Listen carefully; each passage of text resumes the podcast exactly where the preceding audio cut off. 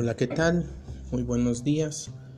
Estamos en nuestro podcast del día de hoy. Vamos a leer El agujero negro de Alicia Molina. Capítulo 1. Un pequeño problema. Camila tenía un pequeño problema.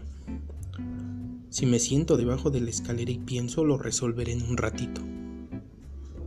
Se acomodó debajo de la escalera que daba al jardín y pensó un ratito y otro más. Entonces se dio cuenta de que entre más pensaba, más grande se hacía el problema. Se trataba de hacerle un regalo de cumpleaños a su mamá. Quería hacerle un regalo bonito y muy alegre, que la pusiera contentérrima. Ese no era el problema, porque a su mamá le encantaban las cosas locas que a Camila se le ocurrían. Y además, ya sabía que si usaba un poco de pintura amarilla y otro poco de rojo y de verde, su mamá diría, ¡Wow! ¡Qué alegres! A lo mejor necesitaba comprar algunas cosas, pero eso tampoco era el problema, porque había ahorrado sus domingos durante tres semanas. Pensó en los últimos regalos que le había hecho a su mamá.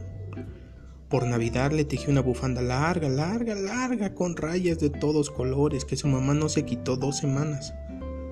Pero una mañana en la que salió el sol, se la quitó y la perdió el día de su santo, le hizo un llavero rojo de resina.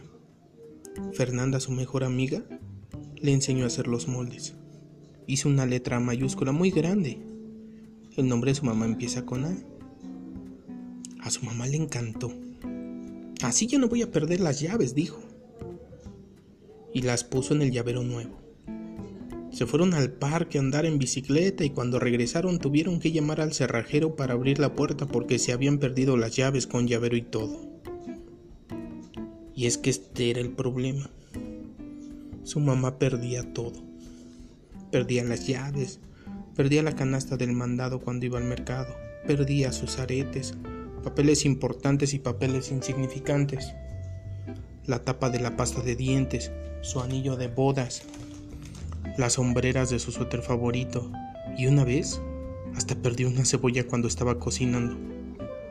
Lo peor de todo era que cuando su mamá perdía esas cosas, también perdía otras más importantes. Perdía el tiempo, la paciencia y el buen humor.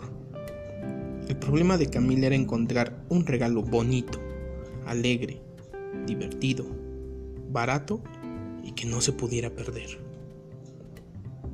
Nos vemos en el capítulo 2.